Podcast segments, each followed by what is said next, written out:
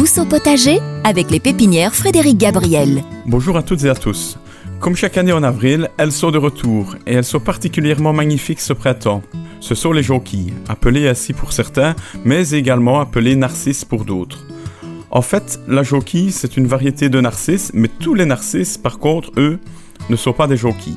Enfin bref, ça reste une fleur vraiment très attendue au printemps, que ce soit au jardin ou alors même tout simplement par la présence de petits bouquets dans la maison.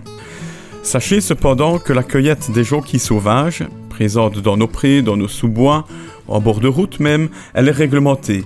Sachez également que ces magnifiques fleurs, toujours très attrayantes et très lumineuses ici en floraison, une fois présentes dans nos intérieurs pour garnir la table de Pâques par exemple, eh bien elles sont toxiques.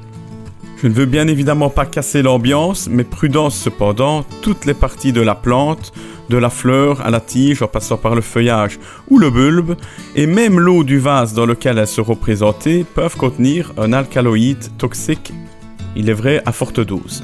Revenons au jardin et à la culture de cette plante à bulbe.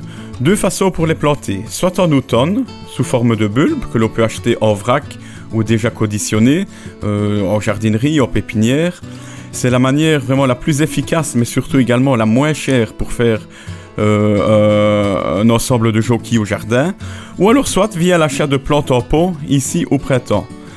C'est toujours très tentant, euh, mais surtout également plus onéreux que les bulbes d'automne. Il est vrai que quand on les voit dans les assortiments chez les fleuristes, les pépiniéristes ou dans les jardineries, on a envie de fleurs au printemps, on a envie d'en acheter. Elles reprendront très facilement une fois plantées au jardin, mais elles coûtent un petit peu plus cher que si on les avait achetées en bulbe à l'automne.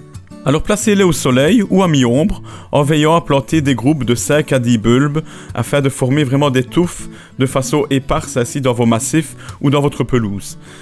Il faudra juste éviter un terrain trop humide afin de ne pas faire pourrir ou moisir le bulbe en hiver. Alors des narcisses et des jockeys, il faut savoir qu'il en existe des dizaines et des dizaines de variétés différentes, à un point tel que, certains passionnés en font même la collection. Et oui, il existe des collectionneurs euh, de jockeys, de narcisses, à l'image de Nicolas Martinussen, brave monsieur danois qui en possède plus de 300 variétés différentes dans son jardin. Ça doit être une beauté. Pour terminer, une petite astuce indispensable pour assurer une floraison abondante chaque année, évitez de tailler le feuillage trop vite après la floraison, car celui-ci régénère le bulbe en vue de la floraison de l'année suivante.